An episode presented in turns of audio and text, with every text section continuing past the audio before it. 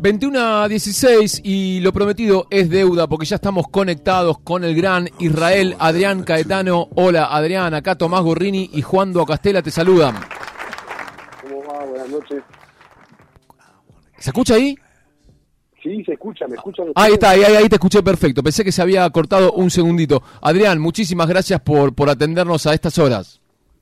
No, ustedes, por favor, al contrario. Muchas gracias a ustedes.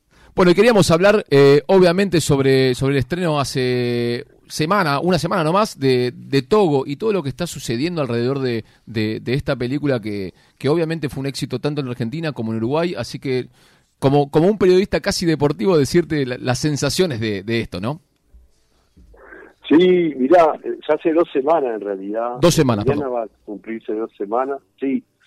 Y, y la verdad que, que hoy en las plataformas las dos semanas son como la vara que mide si algo tuvo la repercusión esperada o no, y con la peli estamos súper contentos. Es una peli que, que fue de menor a mayor, y bueno, hoy después de, la segunda semana ya pasaron dos instancias donde se estrenaron varias películas en Netflix, y bueno, ya ahora estamos viendo cómo la peli ya se instala en otro lugar, la verdad que estuvimos como top 10 en 39 países, varios días, sí, países muy raros, y bueno, ahora ya, ya nos vamos saliendo de ahí y ubicando como en otras posiciones, pero pero contentos, la peli tuvo ya más o menos como dos millones y, en los primeros cinco días más de dos millones y medio de, vistas. Ah, bueno. Así que nada, todavía nos falta ver cuánta gente la vio en la última semana y a partir de ahí evaluar un poco. Estamos contentos porque es una peli como súper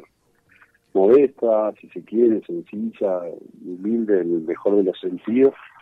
Me refiero a la inversión y a las expectativas que teníamos en, base a esa inversión que hizo Netflix para con la peli. Y bueno, nada, súper contento, la verdad, por que a veces ya no es tan fácil medir el impacto eh, que, tuvo en la gente, si, si, si la evaluación es positivo no, pero el, hecho de que haya ido a verlo a tanta gente nos da la pauta de que sí y también me contento con, el resultado.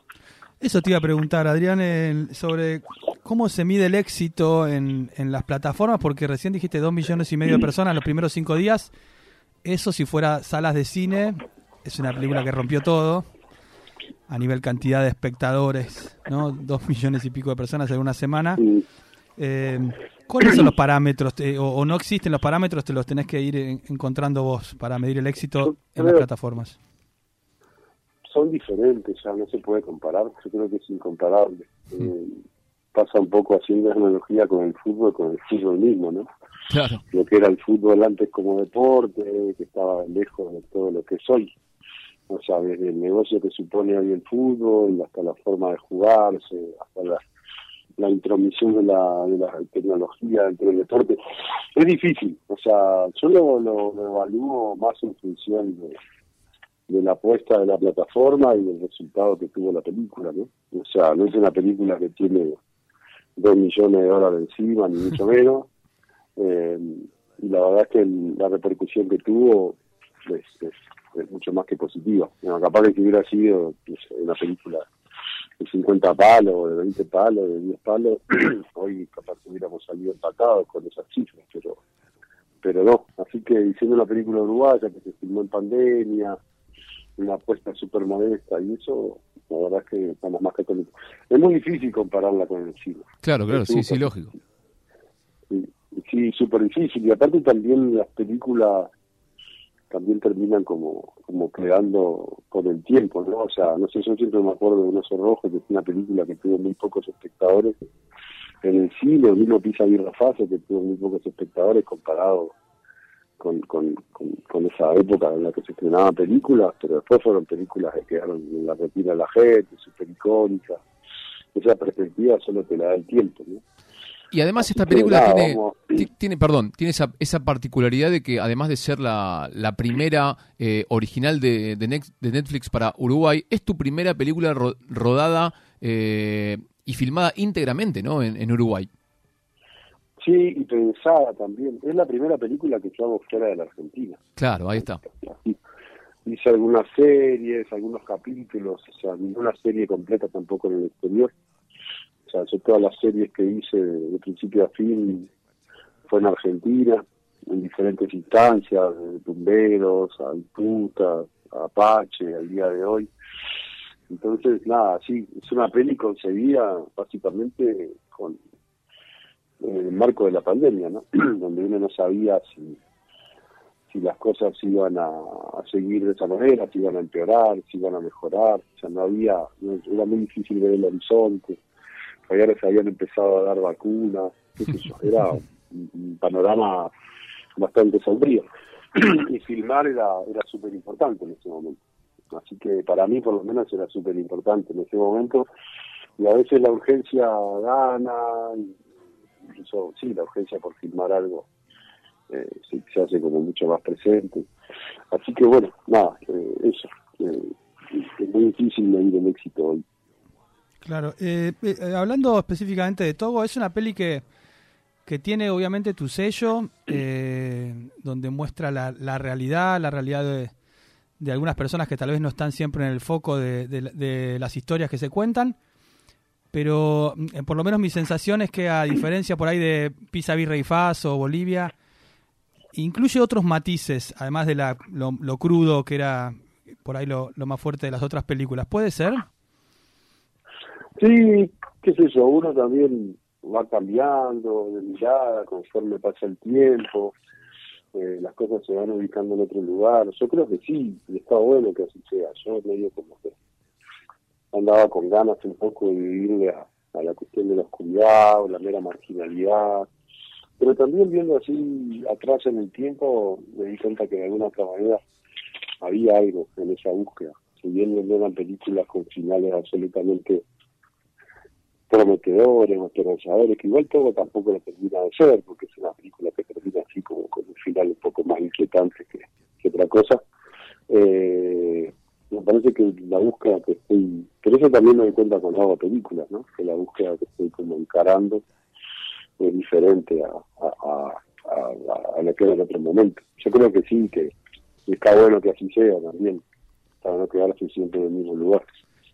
Pero hay algo que, que sobrevuela en todo, en todo, por lo menos tu obra o, estas películas que mencionábamos, tanto Pisa Berre Faso, Un oso rojo y, y Togo, que es esto de que de, de, este cine clásico y de género, ¿no? en donde en donde los héroes, en donde eh, son personas comunes, anónimas, y un poco, ¿no? Este acto de rebeldía. Bueno, en Togo pasa eso, ¿no? De, estamos hablando de un, de un cuidacoches que, que se antepone ante una situación, un villano, un peligro, y con sus, con sus armas intenta defenderse.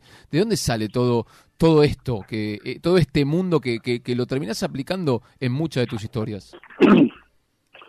Yo, me parece que es una influencia directa de las películas con las que uno se crió también, ¿no? O sea, yo me crié en la ficción, si bien a veces se destaca eso de que las películas, que la realidad, que los márgenes y todo, yo nunca me olvido que estoy creando una ficción, con lo que eso implica, ¿no? O sea, yo cuando me metí en el cine, me metí mi primer corto que fue Cuesta Abajo, era el, corto más fantástico que, real. Después fueron sucediendo cosas que, que me llevaron por otro camino y, y también me convocaron para, para recorrer estos caminos en función de eso, pero pero siempre a mí me interesa la ficción, entonces también, ah, no sé, a veces hay que pensar un poco las cosas para para que las cosas sean, sean diferentes, pero mm, nunca fue mi afán reflejar la realidad El cine que yo, el cine que me formó y el cine que, que me gustó siempre era eso, más cerca de la ficción que, de la realidad y tampoco fui fascinado de alguna u otra manera de, la, de la realidad. Siempre me, me parecía que la ficción era un sano escape, ¿no? A veces a, una realidad un poco más dura y más gente. Después sí, también a veces, también es un trabajo filmar, ¿no? A veces te convocan para cosas que, que uno no termina de gustarle en sus contenidos, pero pero sí, me gusta filmar películas. sobre todas las cosas me gusta filmar películas. Y, bueno, nada, eso. No quiero ser reiterativo con la respuesta tampoco. No, no, está bien, está perfecto. Eh, muchas veces también se, se usa el concepto, nosotros acá lo, te adelanto que lo usamos en otra sección, que es como historias como marginales o de marginales, cosa que no me, no me gusta tanto. Y nosotros hablamos siempre de, de, contar los márgenes de alguna historia, eh, porque en realidad pensamos que quien establece qué es lo central y qué es lo periférico, qué es lo central o qué es lo marginal, eh, es el resto de las historias que se cuentan o el resto de las películas. ¿Vos sentís algo así con, tu, con tus personajes? Yo lo, yo lo que siento es una cercanía con los héroes más, más reales, más comunes. O sea, no me crié con héroes de, de, de volado. O sea, sí veía mucho cómic, sí me gustaba la ficción y todo, pero también me gustaba cine que sucedía cerca de mi casa, o sea, que sucedía cerca de, mi realidad, por sobre todas las cosas. O sea, entonces me quedan más cerca de eso, me quedan más cerca de las historias reales, pero también en esas historias reales busco la, la ficción, ¿no? O sea, busco la construcción de esa ficción, qué sé yo, me gustan las películas de aventura, algún día me gustaría hacer una película de aventura que también suceda con personajes reales. O sea, me gustan los personajes reales, pero me gustan las historias fantásticas. Y en este caso, bueno, eh, nuestro héroe en, Togo fue nada más y nada menos que Diego, Alonso, un viejo conocido tuyo que estuvo eh, en Tumberos, bueno, el pollo también para, para todos los fans de Ocupa. ¿Cómo fue eh, llegar a él en, un papel que, que realmente le, le, calza le calza perfecto? Sí, bueno, yo con, a mí con Diego me une una admiración y, una amistad de hace muchos años. Eh, y también yo había pensado, cuando pensé la película acá en Uruguay, no la redundancia, y había concebido eh, que el intérprete fuera un afrodescendiente. Eso fue algo que lo, concebí desde el principio. En algún momento, cuando se la presenté a Netflix, yo la había concebido de esa forma. Después la película, eh, en algún momento, eh, me la posibilidad de que fuera una persona no afrodescendiente, pero ya Netflix había aceptado que así fuera. Y, y, se me vino a la cabeza por, por sugerencias, pensando un poco quién podía ser, y, y empecé como a, decantar. Siempre yo le decía a Alonso que en, alguna otra, en algún momento tenía que protagonizar una película, cosa que no había hecho mm. hasta el momento, y me parecía que, que, nada, que era una oportunidad excelente para, para probar eso. Estamos hablando con Israel Adrián Caetano y, preguntarte acerca de eh, el protagonista. Diego Alonso justamente es un cuidacoches que es muy diferente al, al, quizás el, el, imaginario de cuidacoche que tenemos acá en la Argentina. Entonces cuando, cuando uno, uno como argentino ve ese protagonista, ve otra cosa diferente, porque acá quizás el cuidacoche está mucho más vinculado con, con la policía, con, con las barras, con la barra, todo eso. Y, ahí lo que, lo que se cuenta es, es otra historia, es otro, otra persona. Sí, es diferente la marginalidad que tiene una ciudad pequeña como Montevideo a la que fue llegar a tener Capital Federal o Buenos Aires. Y acá no no hay la mafia de la barra brava, hay barra brava, hmm pero que los asocia más con la delincuencia pura y dura que, con una organización mafiosa, si se quiere. Y aparte sucede en los clubes grandes, no sucede en todo el espectro del fútbol.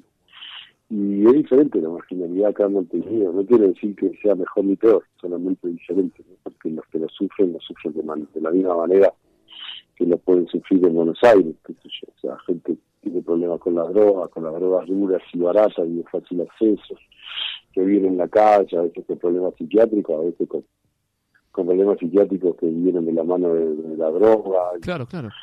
Y, y, hay una población callejera que preocupa, mucho más que en Argentina y que de repente no, tiene que ver directamente con la pobreza. Y también sucede eso, ¿no? que los cuidacoches, con todos estos inconvenientes que tienen con la marginalidad de la gente que vive en la calle, tiene otro vínculo también con los vecinos y, con la gente que, que los rodea. ¿no? Soy país muy chico, es muy difícil que, que vos no te cruces con la misma persona en el transcurso de una semana por la calle de Montevideo. claro. Eh, y, y, también hay otro personaje que, y, yo, esta, esta es mi última, Tommy, eh, que, que es la adolescente que digamos que, que se encuentra con Togo y, y, intuyo que vos has también querido contar algo vinculado con, con la cuestión de la adolescencia en Uruguay o con algún tipo de esa problemática. Sí, y hasta, hasta clases sociales, porque ahí se enfrentan dos clases sociales totalmente diferentes. Se abre otro mundo.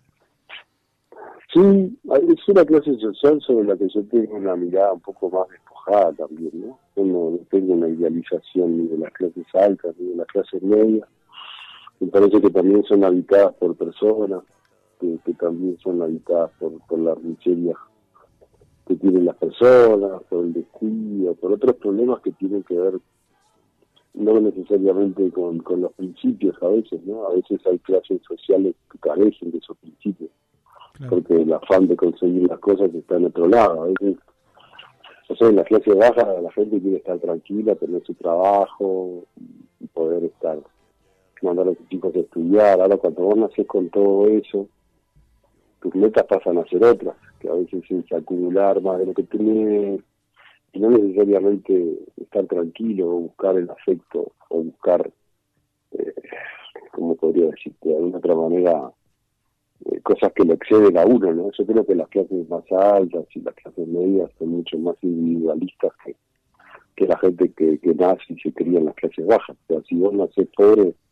de, no sos solidario, y no hablo de una solidaridad del abrazo ni de la ayuda, sino una solidaridad que a veces sacarte lo que vos tenés para poder ayudar a otros, ¿no? O sea, no, no uno en las clases medias las clases altas ni sucede, a veces no da lo que le sobra, da la ropa vieja, da la comida de ayer, o compra, le compra cosas en el supermercado a la gente que no comería uno, la polenta y fideos.